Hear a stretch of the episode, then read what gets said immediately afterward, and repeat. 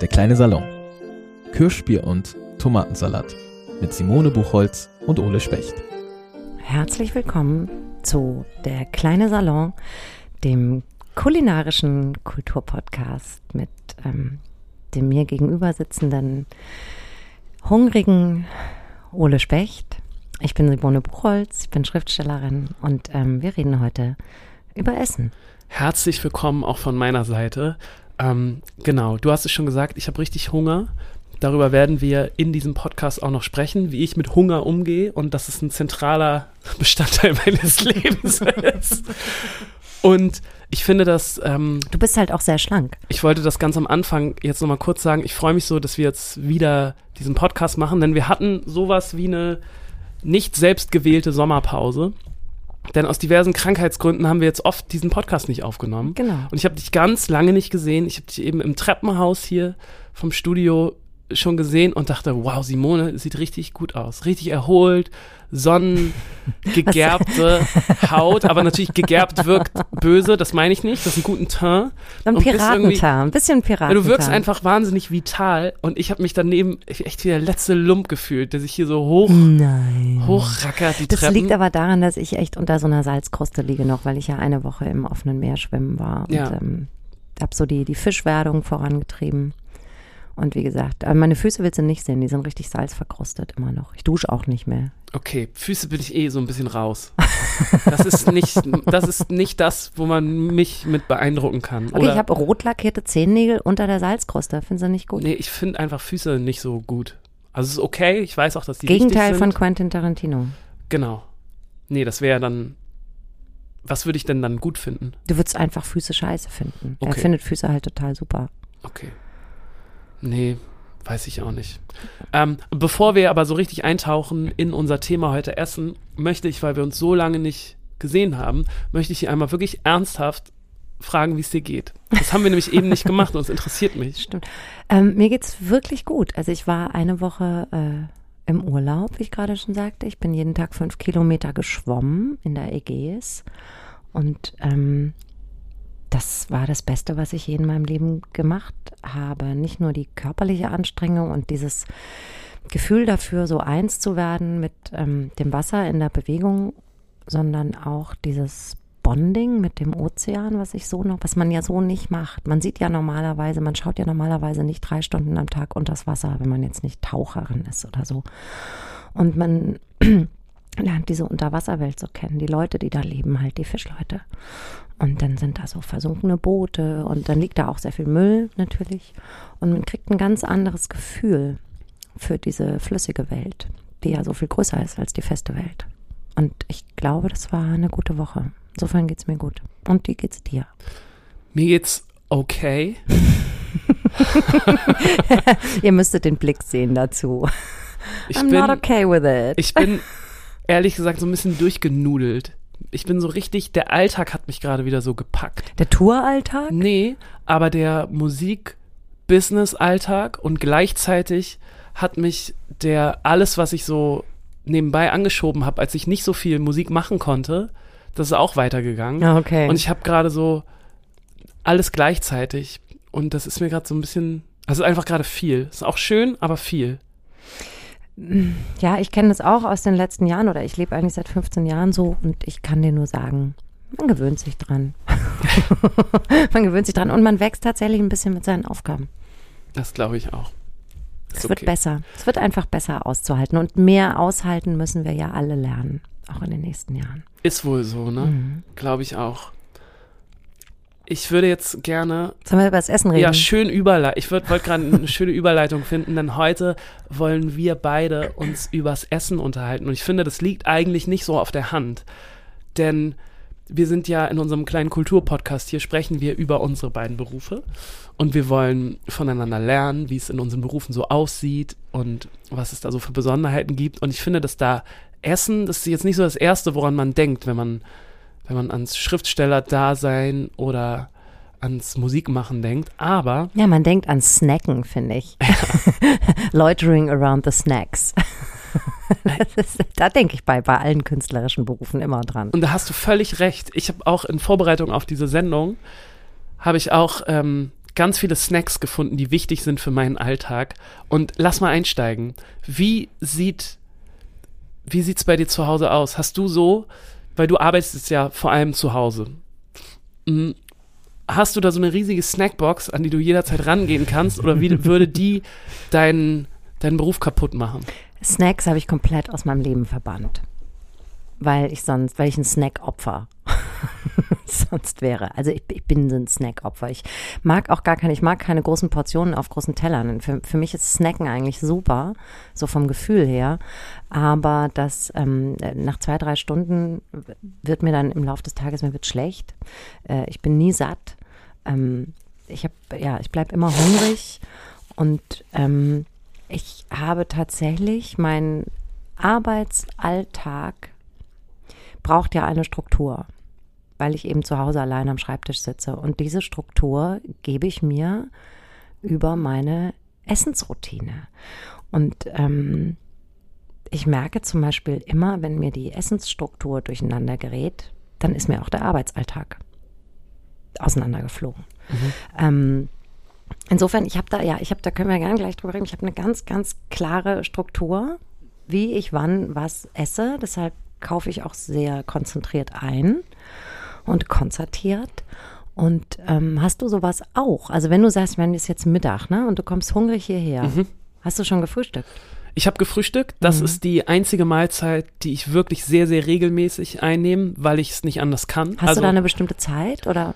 Im Moment stehe ich immer so um halb sieben auf und ich habe wirklich um halb sieben oder um sechs, sechs, halb sieben habe ich richtig, richtig Hunger. Ah, du wachst mit Hunger auf. Ich wach mit Hunger auf, jeden Tag. Und ich muss dann auch sofort was essen. Und Kaffee trinken natürlich ist auch ganz wichtig, auch als Ritual wichtig. Also ich stehe auf und das erste mache ist, das erste, was ich mache, ist, ich gehe in die Küche und schalte die Kaffeemaschine an. Weil die braucht immer so ein bisschen, um warm zu werden. Mhm. Und dann gehe ich duschen und danach muss ich direkt frühstücken. Sonst fällst du um. Sonst falle ich um. Und ich muss auch eigentlich immer ja, ich kann nur Brot oder Müsli essen, so einen kleinen Obstsnack oder so, das reicht nicht. Ich esse da auch wirklich richtig viel. Auch ey, Brot, ich finde, ja. Brot macht ja so müde morgens. Ja, da ich weiß könnte ich mich sofort wieder hinlegen. Ich brauche das irgendwie. Aber Müsli finde ich auch gut, da, da treffen wir uns. Ja. Also, und dann, und dann geht es aber so durch den Tag, ohne dass du. Genau, und dann ist es abhängig davon, ob ich mit meiner Band zusammenarbeite oder ob ich mit Sophia, meiner Gitarristin, zusammenarbeite weil ähm, wenn ich mit ihr zusammenarbeite, dann gibt es auch ganz äh, klare Zeiten, weil sie einfach immer so, immer Hunger hat, also immer direkt. Ein Hungerast. Genau. Gleich. Also es ist wirklich so, man kann da die Uhr nachstellen, sie wird immer sehr hibbelig, wenn es dann so Mittag 12 mhm. Uhr, dann muss man auch wirklich sich um ne, was zu essen kümmern. Und das heißt, wenn wir zusammenarbeiten, habe ich auch einen sehr geregelten Tagesessen, Essenstagesablauf. Wenn ich aber alleine zu Hause arbeite, dann vergesse ich das. Also weil ich habe nicht so ein starkes Hungerbedürfnis den Tag über und ich denke dann vor allem immer, nee, jetzt ist ein schlechter Zeitpunkt, um eine Pause zu machen, weil jetzt bin ich gerade drin, jetzt kommt's gleich, jetzt ist gleich irgendwas. Ich kann nicht aufhören. Okay, aber wie lang kann die Pause sein, um sich ein Käsebrot zu machen, Ole? Ja, aber das ist trotzdem so, ich denke da nicht dran. So, es ist nicht. Das ist aber interessant, drin. weil, also, ich glaube, ich habe früher da habe ich totale Scheiße zusammengegessen. Also als ich noch so in meinem Büro mit meinen Kollegen so ein Atelier saß, ähm, gefrühstückt wurde gar nicht, Kaffee, Zigaretten. Und dann irgendwann um zwei sind wir nebenan zum türkischen Imbiss gegangen und haben uns riesige Portionen reingepfiffen. und dann habe ich so bis neun meistens abends gearbeitet und dann bin ich nochmal essen gegangen. Und das hat dazu geführt, dass ich zehn Jahre lang Magenschmerzen hatte. Wirklich. Ja. Kommt also jeden Tag immer Schmerzen. Und zwar in einem Organ. Man soll ja die Organe nicht unbedingt spüren. Also mhm. wenn du deine Leber spürst, nicht gut. So. Danke für den Tipp. Ja, so. Und ähm, dann musste irgendwas passieren. Und ähm, ich dachte, okay, wenn ich immer Magenschmerzen habe, dann hat es vielleicht mit der Ernährung zu tun. Es, es liegt auf der Hand. Fand ich jetzt wahnsinnig smart von mir, diesen, diesen, diesen Gedanken zu machen.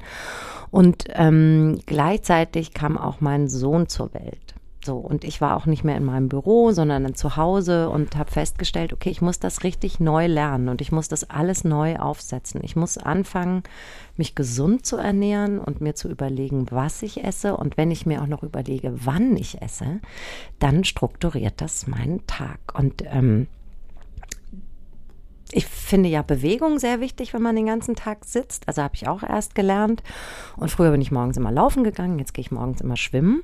Und dann sitze ich wirklich, egal ob laufen war oder jetzt schwimmen ist, um 9.30 Uhr bekomme ich Hunger. Okay.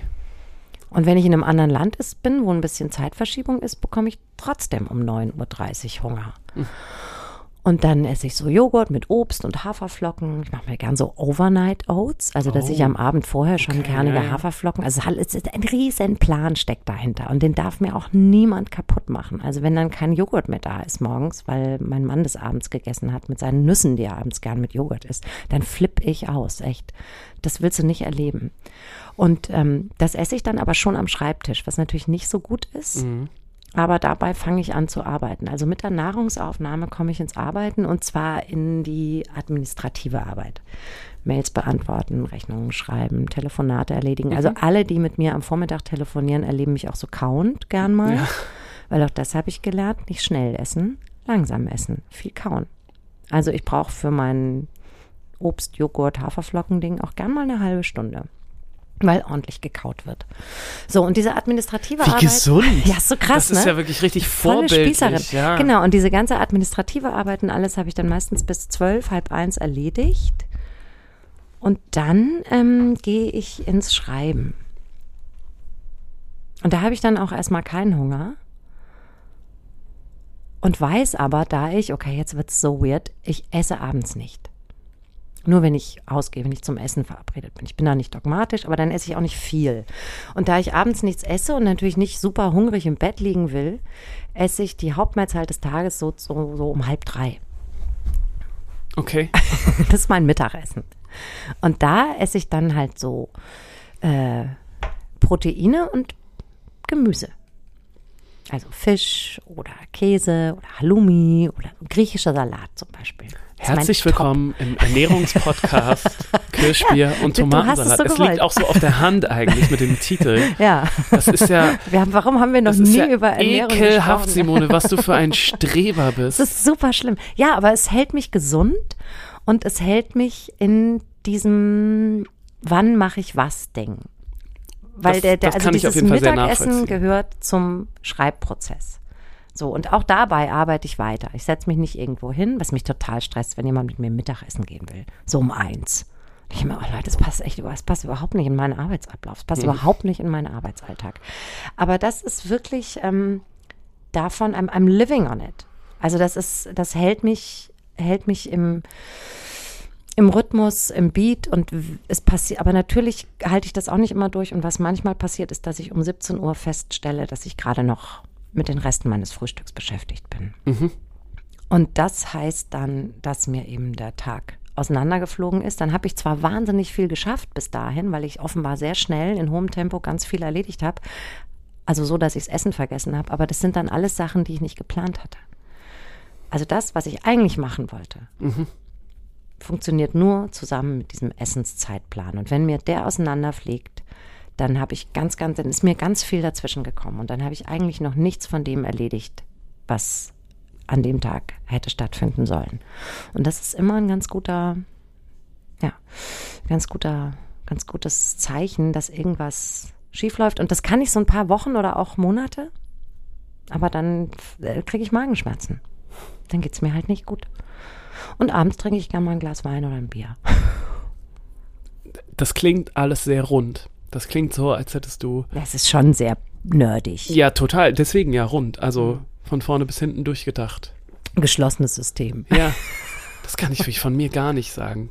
Ich bin immer so abhängig von, von anderen von anderen Faktoren. Ich ziehe das da sogar auf Reisen durch. Also wenn ich um, um halb zehn oder zehn zum Bahnhof muss, dann habe ich so ein kleines Schraubdeckelglas dabei und da ist ähm, mein Joghurt mit Obst und Müsli drin und ähm, und ähm, vielleicht noch ein Vollkornbrot mit Käse für zwischendrin. Ja, ist lustig, aber dass du sagst, dass dich das auch so nach vorne bringt und dass du merkst, dass das wichtig für dich ist. Weil Mhm. ich habe das auch, aber immer nur, wenn wir auf Tour sind. Denn wenn wir auf Tour gehen, Ah, dann haben wir guck an. immer festgelegte Tagespläne von unserer Booking-Agentur gemacht. Mhm. Und die sind eigentlich jeden Tag ungefähr gleich. Also zum Beispiel um 11 oder um 12 Uhr müssen wir am Club sein in der nächsten Stadt.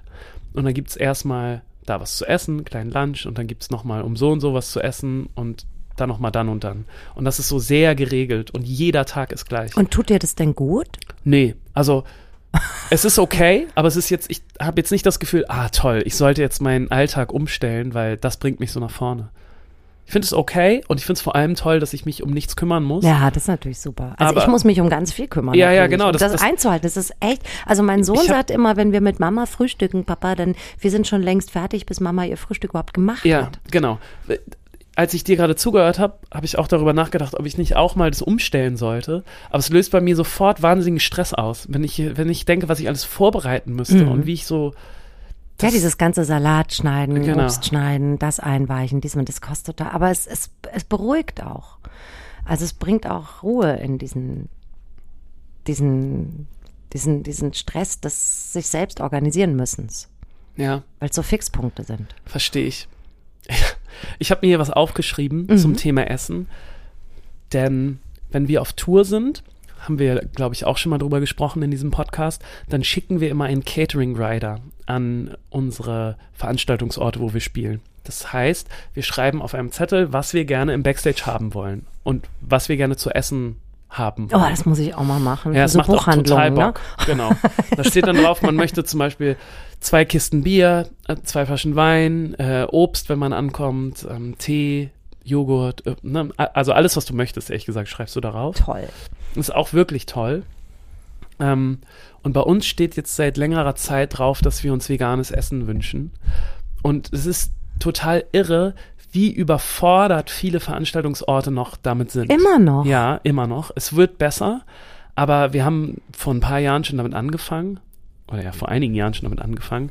Und es waren echt anstrengende Touren, weil du hast in jeder Stadt immer das Gleiche bekommen, jeden Tag. Und das heißt, du bist dann anderthalb Monate unterwegs und hast jeden Tag Hummus dein gegessen. Hummus gegessen.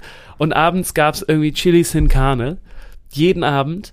Und das war ganz schön anstrengend. Das ist aber auch so ein bisschen immer noch so ein deutsches Problem, oder? Also ich merke das zum Beispiel, wenn ich eben international unterwegs bin, ähm, zum, gerade in Großbritannien, da ist es total äh, abwechslungsreich, toll und normal, das vegane Essen. Also da, da, da kriegst du automatisch oft vegan und, und das ist super. Es schmeckt alles toll und ist so, so, so variantenreich und so. Aber die machen es einfach schon ein bisschen länger. Kann sein, ja. Also in den Hipstervierteln zumindest. Ja. Ich glaube, ja, da tut sich gerade viel und in ein paar Jahren wird es wahrscheinlich auch anders sein, aber ähm, da gab es ja auch ein Umdenken bei uns in der Band. Und bei, also bei mir persönlich auch. Ich esse auch äh, kein Fleisch. Ich glaube jetzt auch Mhm. schon seit zehn Jahren oder so. Aber ich weiß auch am Anfang, als wir losgefahren sind, da war das halt so Schülerband, ne? An der Tanke hat sich jeder eine Beefy Roll geholt. Ja, ein Sandwich, ne? genau. Ja. Und Emergency Sandwich. genau, das, das absolute Billigfleisch, am besten noch eine Bockwurst. Das kenne ich von Boah, da wird einem doch nur schlecht, ey. das kenne ich. Ich war mal mit einer größeren, ähm, mit einer sehr großen Band auf, auf Tour eine Weile und die haben sich dann immer abends nach den Shows ist man noch zur Tanke gefahren und jeder hat sich noch so eine Bockwurst reingezimmert. Da wurde im Nightliner haben alle noch eine kleine Bockwurst Das mit Senf gegessen. so. Das fand ich auch richtig fies. Ähm, genau. Also ich, ich, ähm, ich esse ja schon gern Proteine, auch tierische Proteine. Aber mit Fleisch habe ich es auch nicht wirklich so. Ähm, aber ich muss zum Beispiel, ich, ich glaube, dass mein Gehirn äh, Fisch braucht. Mhm. Das ist bestimmt nicht korrekt und das ist bestimmt auch falsch. Aber ich, ich könnte mich, also wenn ich, ja, wenn ich viel schreiben muss und viel denken muss, dann kannst du haben, dass ich jeden Mittag äh, ein Matthias auf dem Tisch habe. Ich kann das verstehen. Kann ich total habe auch mein passieren. erstes Jahr, als ich vegetarisch leben wollte oder es ausprobieren wollte, ähm, habe ich ein Jahr auf alles verzichtet und dann habe ich am Ende des Jahres gemerkt, dass ich so wahnsinnigen Bock auf Fisch bekommen habe Mhm. und es war echt merkwürdig, weil ich davor nie Fisch so gerne mochte. Und dann seit, seitdem esse ich auch Fisch manchmal. Ja, man kann es bestimmt auch mit Nüssen ersetzen und genau, so. das aber geht bestimmt, aber da klar. muss man auch wieder so ausgecheckt sein. und Ja, das, und da bin, da hört's dann bei mir, das schaffe ich nicht mehr so. Aber ich, äh, ich empfinde das inzwischen tatsächlich als Beilage. Mhm. So, also es ist nicht der Hauptbestandteil Ja, verstehe ich. meiner Nahrung. Da finde ich es dann wieder okay. Bin ja eh ich. nicht so dogmatisch und moralisch. Ähm, kannst du dich an dein Lieblingsgericht aus der Kindheit erinnern? Grießbrei. Mit Zimt und Zucker. Von Oma oder von deiner Mutter? Von meiner Mutter. Okay. Das ist auch das Erste, was ich kochen konnte. Ist das so ein richtiges Comfort Food? Also Ja. so, Ich mache das auch meinem Sohn immer noch, wenn er so ganz irgendwie klein ist, nochmal plötzlich. was hat das für eine Bedeutung für dich und deine Familie?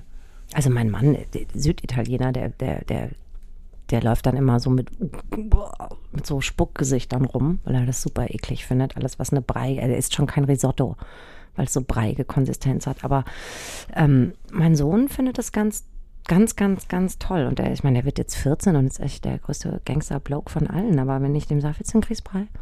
Ja. Ja, mit Zimt und Zucker. Ja. Das hat sowas, es ist sowas wie ein Ofen halt, ne, um den man sitzt. Irgendwie. Und ich esse selbst gar keinen mehr, weil mir das auch zu viel Milch und Zucker und so ist. Aber den Löffel ablecken, Das findest du schon gut. das finde ich schon geil, gerade wenn es so zimtig ist und so. Ich verstehe aber auch nicht, wie man Grießbrei mit irgendwas anderem als Zimt und Zucker. Nee, verstehe ich auch nicht. Obwohl noch so mit Himbeeren oder so. Ah, mir auch nein. vorstellen. Nein, so gar nichts. Zimt, Zucker. Okay. Fertig. Was war das bei dir? Bei mir war es ganz lange Zeit der falsche Hase. Weißt du, was ein falscher hab, Hase nee, ist? meine Mutter hat manchmal von dem falschen Hasen aus ihrer Kindheit erzählt Ja. und ich habe es nie begriffen. Was ist denn das? Also Also, es gab es bei uns tatsächlich Meine Mutter nicht. ist eine fantastische Köchin und was sie vor allem so gut kann, ist aus Resten richtig tolle Sachen machen. Also die guckt so in den Kühlschrank und sagt so, ah, alles klar, das ist noch da und dann macht die so ganz, ganz tolle Sachen. Ach, super. Ja, das ist wahnsinnig beeindruckend. Und der falsche Hase, für den muss man aber schon eigentlich richtig einkaufen. Falscher Hase war so ein, ja, so ein Hackbraten. Oh Gott, Hackbraten finde ich so schrecklich. Ja, also ich finde Hackbraten. Hackfleisch eh so schrecklich. Genau. Auch schon das Wort finde ich so schlimm. Ja, Hackbraten. Und in diesem Hackbraten so norddeutsch. waren dann auch. so Eier noch drin. Okay, wie kommt da der Hase ins Spiel? Ein Hase hat. Ah, wegen der Ostereier. Wahrscheinlich, keine Ahnung. Weil Also, der Hase ja Eier legt. da waren dann Eier drin und obendrauf auf dem Hackbraten waren dann noch so Baconstreifen so rü- rübergelegt. Und gibt's dazu eine Soße? Ja, klar, dazu gibst du eine braune Soße, wahnsinnig köstlich, und dann äh, Erbsen und Möhren und Kartoffeln. Und das war so das absolute Festtagsessen im Hause Specht. Äh, Falscher Hase. Kann man falscher das im Hase. Restaurant bestellen? keine Ahnung, ich kenne das auch nur von zu Hause. Und es gab's, ähm, ich weiß gar nicht, ob es das bei meinen Opa und Oma, weil wahrscheinlich hatte das meine Das Mutter ein bisschen daher. wie Haggis, das schottische Haggis wahrscheinlich. Ja, So, so eine Rolle aus Hack. ja, genau. Und ich fand, das war das Beste auf der ganzen Welt. Ich habe mich immer so ultimativ darauf gefreut, wenn es das gab. Und ich wollte darüber reden, weil ich habe das jetzt auch seit über zehn Jahren natürlich nicht mehr gegessen. Nee, natürlich nicht, wenn du Vegetarier bist. Und mir fehlt das richtig. Mir fehlt so dieses Gefühl, heute gibt es falscher Hase. Aber kann man, man kann das doch bestimmt aus Pilzen machen, zum Beispiel. Es gibt doch bestimmt, es gibt doch auch diese braunen Soßen, diese vegetarischen aus Pilzen und so. ja. Also eine Freundin von mir lebt vegan schon sehr lange und die macht oft so Sachen, die total nach Fleisch schmecken. Also gerade so Hackfleisch ähnlich. Und das Ja. ist oft mit Pilzen und Nüssen und so. Das geht doch bestimmt. Wahrscheinlich. Ich, ich würde mir auf jeden Fall richtig doll einen falschen, falschen Hasen Soll ich dir mal ein. Rezept raussuchen bis zum nächsten Mal? Ich bin Ja. super gut in Rezepte finden. Okay. Echt. Ja, das würde ich Kann mir ich wünschen. richtig gut. Ja, ich wollte, ich wollte mit dir darüber reden, weil das so, ähm, nicht weil mich das jetzt künstlerisch inspiriert. Ja, das wäre jetzt meine nächste Frage So. gewesen. Kannst du den falschen Hasen ähm, in, in Zusammenhang setzen mit ähm, dem, was, was dich musikalisch geprägt hat oder antreibt? Also, der löst halt in mir so ein ganz wohliges Gefühl aus. Auch schon der Gedanke daran. Das ist so dieses absolute Sicherheit. Ähm, meine Mama steht den halben Tag in der Küche und macht das und es riecht schon den ganzen Tag danach. Und dann setzt man sich an den Tisch und es kommt auch das gute Besteck. Bei uns gab es auch das gute Natürlich, Besteck. bei uns auch. Ja, genau, das kam dann Und auch das gute Geschirr. Genau. Und das wurde dann rausgeholt und dann haben wir das aber auch meistens nur zu zweit gegessen, weil mein Vater schon, seitdem ich denken kann, Vegetarier war. Und dann hat sie wirklich nur für uns beide so einen Hackbraten oft gemacht. Nicht oft, aber so halt ein paar Mal im Jahr gab's den. Meine Mutter hat einmal, da war sie irgendwie, die war so und so äh, hat so frei für so eine Unternehmensberatung als äh, so Finanzchefin und rechte Hand des Unternehmensberaters gearbeitet. Und da war sie irgendwann mal auf so einer Geschäftsreise in Frankreich mit dem und kam zurück und hat gesagt, so, es gibt heute was ganz Tolles, war so der Sonntagsbraten dann. Ähm, es gibt so äh, Kaninchen in Weißwein oder Rotwein, keine Ahnung, also auf jeden Fall Kaninchen. Mhm. Und ich dachte, Kaninchen, das kann man doch nicht essen. So, war ich so Teenager. Und dann wurde das serviert in so einer, ähm, so eine Schale mit so einem Deckel oben drauf, Ah, wo ja, so ein Löffel ja. drin ist. Es war so ein, so ein geschmortes französisches Kaninchen. Und ich werde nie vergessen, wie sie diesen Deckel aufmacht und das erste Teil rausholt und sagt, wer möchte das? Und ich dachte wirklich, das ist doch eine Katze. Die Ja. hat doch Katze gekocht. Mhm. Und ich habe keinen Bissen davon gegessen. Und deine Mutter richtig traurig wahrscheinlich? Nö, die haben sich dann zu zweit, haben die sich richtig Okay. gefreut, dass zu zweit essen konnten. Aber ich, also für mich ist wirklich Kaninchen oder auch, ja, also meine italienische Familie in Süditalien, da, ne, arme Leute Küche, klar, Kaninchen schießen. und Ja, auf Topf. geht's. Da ist Kaninchen totales Highlight. Und ich, geil, nee, mit Kaninchen kriegst du mich, auch mit dem Falschen nicht. Ja. Nee. Nee, gar nicht. Gar nicht. Und es, es hat sich aber auch, also ich finde das ja auch interessant, wenn man Kinder hat, wie sich dieses Essens, der Blick aufs Essen verändert. Ich weiß noch, irgendwann war äh, Rocco klein, wahrscheinlich so drei oder halb vier oder so und ich habe so ein Zitronenhuhn gemacht. Das muss man so mit Zitronen füllen und dazu muss man das äh, waschen und dann so auf so ein Brett setzen, damit es so ein bisschen trocknet. Ja. Und der kam in die Küche und ich wollte es kurz noch verhindern und war aber nicht schnell genug und dann saß da dieses Huhn. Huhn ohne Kopf. Ja, ja. Und Rocco sagte, Mama, warum hast du denn dem Huhn den Kopf abgemacht? Dann habe ich gesagt, naja, das war nicht ich, das war der Schlachter und ähm, wir wollen das Huhn ja in den Backofen schieben und da äh, muss man halt den Kopf abmachen. Und sagte er, ja, aber vielleicht will das Huhn das gar nicht, dass man dem den Kopf abmacht. Ja, wie war, ja. Und ich gesagt, nee, das Huhn will das ganz sicher nicht, aber du magst es ja, du isst es ja total gerne. Und wenn du das essen willst, dann musst du auch aushalten, dass man dem den Kopf abmacht. Und dann hat er das so, mhm, und hat es dann gegessen und war aber irritiert. Und am nächsten Tag waren wir auf dem Spielplatz und dann kam er super glücklich zu mir gelaufen und hat gesagt, er hätte einen Regenwurm gerettet. Ich sagte, das ist toll, gut, dass du das gemacht hast. Ja, und wenn man ein Tier gerettet hat, dann darf man auch wieder eins essen. Zum Beispiel so ein Okay. Huhn ohne Kopf. Ne? Und ich sagte, Okay. Dann halt kein Krabbensalat. sind Ja. dann zu viele. Also das ist schon, das hat insofern wirklich viel mit Kultur zu tun, weil, weil, weil es uns alles, alle so bestimmt, ne? Ja, klar. Und auch so ein verbindendes Element ist. Da wollte ich eigentlich mit meinem falschen Hasen hinaus. Also für mich ist das halt so dieses, dieses Sicherheitsgefühl, Mhm.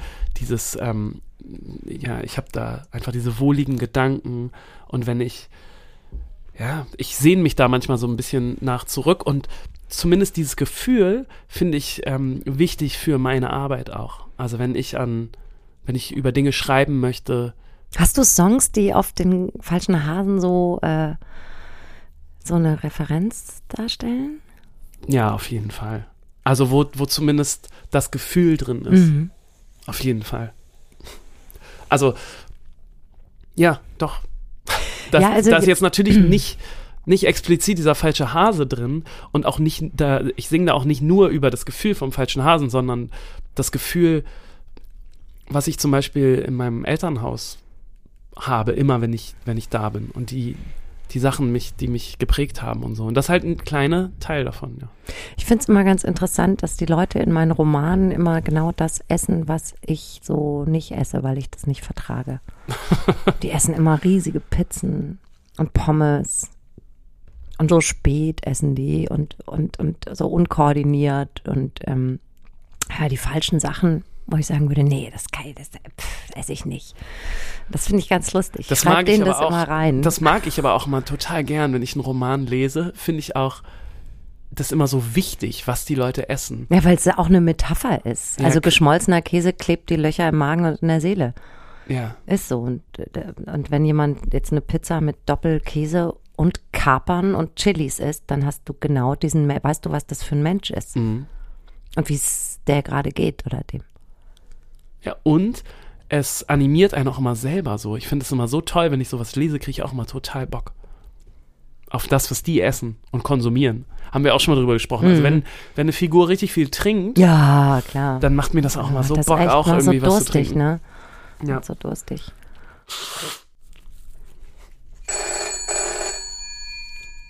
Apropos Durst. Oha, ja, Wissensdurst. Wissensdurst.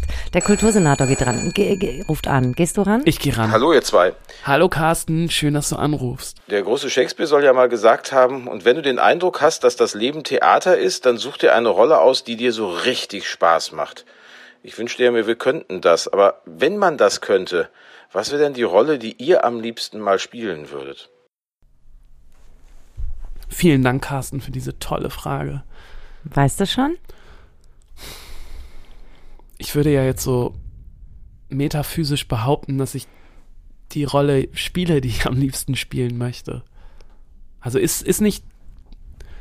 Ach Gott, jetzt hole ich so weit aus, ne? Aber Ah. ist, ist nicht Menschsein, dass man seine Rolle findet und die bestmöglich spielt? Und hinterfragt man sie, hinterfragt man nicht ständig die Rolle, die man eh spielt? Und das ist doch, ich denke da so oft drüber nach, dass, dass wir alle natürlich nur unsere Rollen spielen und dass wir das versuchen, immer so gut wie möglich zu machen. Und dass alle um uns rum das auch immer tun. Und ja, Ich glaube, um da anzuschließen, ähm, menschlich sein oder das Menschliche ist eben nicht die Rolle spielen, sondern das aus der Rolle fallen. Und zwar permanent. Dass man das, dass wir das, was wir uns vornehmen zu sein, eigentlich nie halten können. Und dass das so diese menschlichen Momente sind, in denen du merkst, ah, geil, schon wieder aus der Rolle gekippt, die ich eigentlich hier haben sollte. Und wenn, also ich habe, ja, das ist eher, das, also mein Gefühl von Rollenspielen ist eher das, dass ich merke, ich kann die mir zugeschriebene Rolle nicht ausfüllen. Oder ich kann die nicht halten. Die Mitte hält nicht. Das, das, das bricht ständig irgendwie. Ja, aber weil du dir dann ja eine andere Rolle aussuchst. Hier geht's ja darum, würdest du gerne eine andere spielen? Ja. Und wenn ja, welche wäre das? Okay, da wird's auch wieder, weil ich würde sofort, ganz spontan, immer, schon immer, schon als kleines Kind, das habe ich als Kind gespielt bis zum Sonnenuntergang und ich würde auch jetzt, und vielleicht spiele ich das auch die ganze Zeit, vielleicht bin ich das auch, ich würde immer die Piratin sein wollen. Ja, aber das bist du doch. Das ist ja genau mein Punkt. Also alles, was ich über dich Weiß jetzt hier nicht. kennengelernt habe, das klingt ziemlich nach einer Piratin. nach einer modernen Piratin, die natürlich einen Alltag hat und die natürlich Ja. eine Familie hat und die ähm, irgendwie klarkommen muss. Und trotzdem hast du doch dein Leben so ausgerichtet, als wärst du eine Piratin. Ja, Das ist ja okay, genau das, was ich meine. Also ja, jetzt hast du mir echt was über mich erzählt, das stimmt. das ist richtig, Ole. Ja, und all dieses, all diese Alltagsgerüste, die sind irgendwie nur um dazu da, die Piratin am Funktionieren zu halten. Ja, so klar. Ein bisschen, damit die auch. Ja, interessant.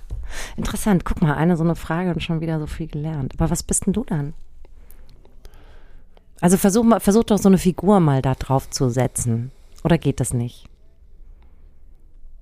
Willkommen im Coaching-Podcast. Ja, aber wirklich. aber wirklich. Ich habe irgendwann gemerkt, dass, dass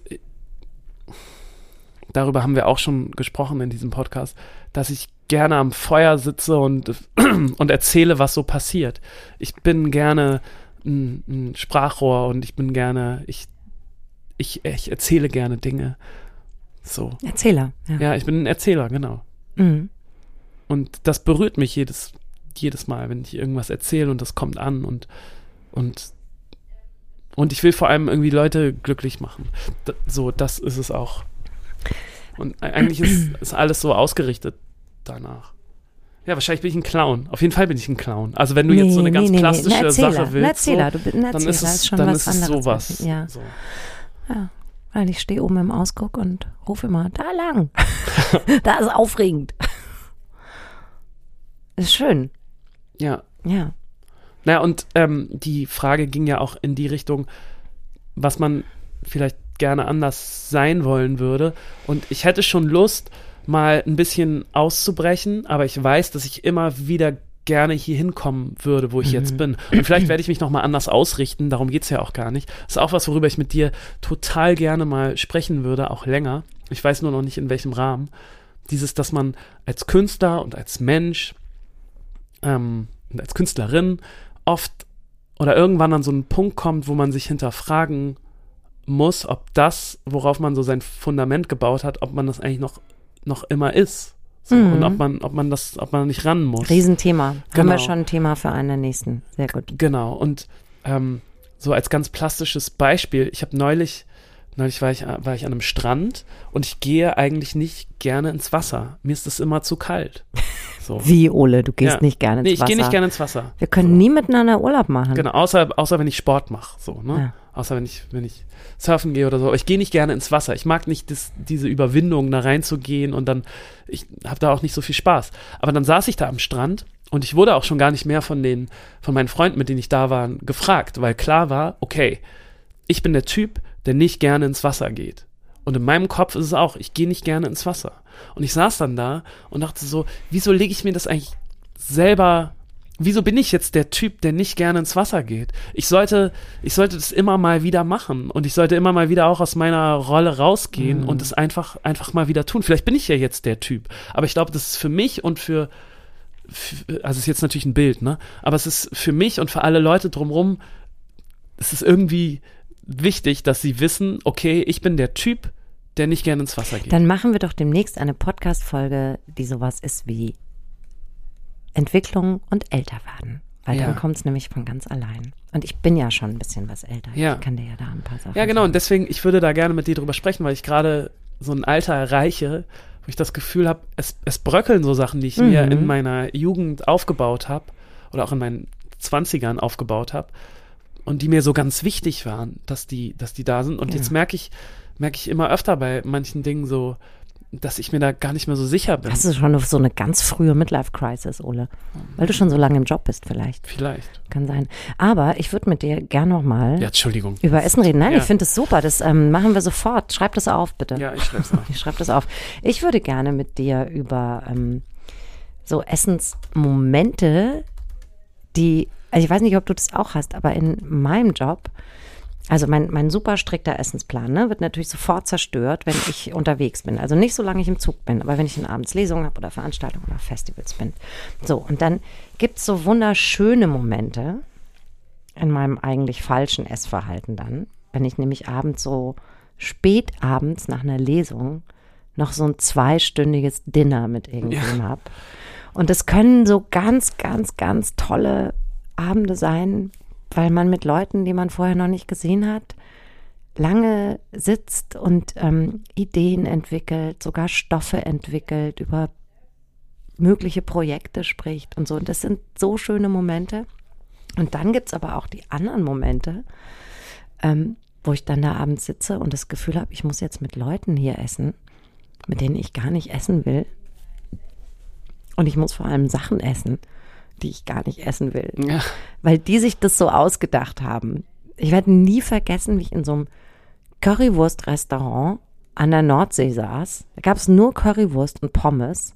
Das war so deren So ein Kultding. Konzept. Ja, es war so scheiße. Und ich mochte auch einfach diese vier alten Männer nicht, mit denen ich da sitzen musste.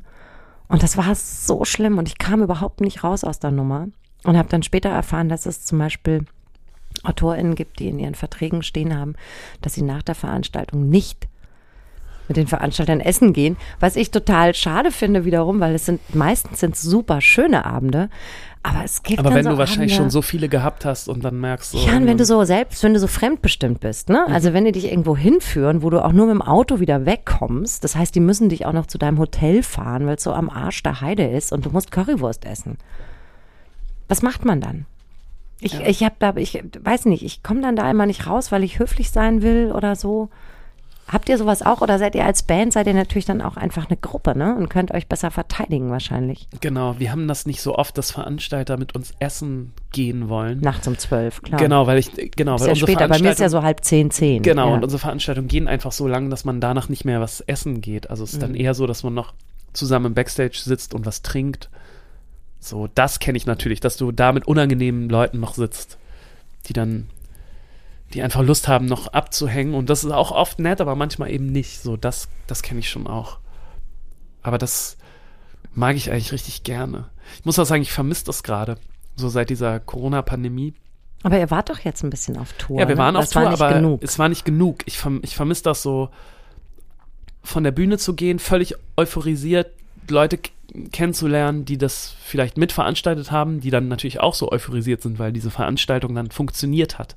Und dann trifft man, trifft man sich nach der Show und beide sind so glücklich, dass sie was zusammen geschaffen Mhm. haben. Ja, das ist toll. Und das sind immer so sehr, sehr beflügelnde Abende.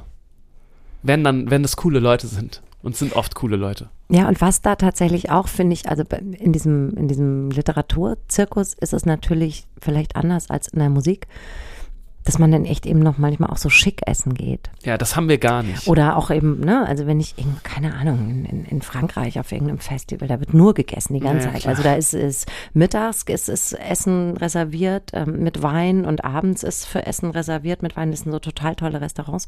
Und da bin ich ja immer so dankbar zum Beispiel, dass meine Mutter mir so hardcore beigebracht hat. Welches Besteck. ja. Ja, wirklich. Ey, meine Ja, ja. Mutter hat wirklich, da hat, die hat so gekämpft. Ich habe es aufgegeben bei meinem Sohn inzwischen.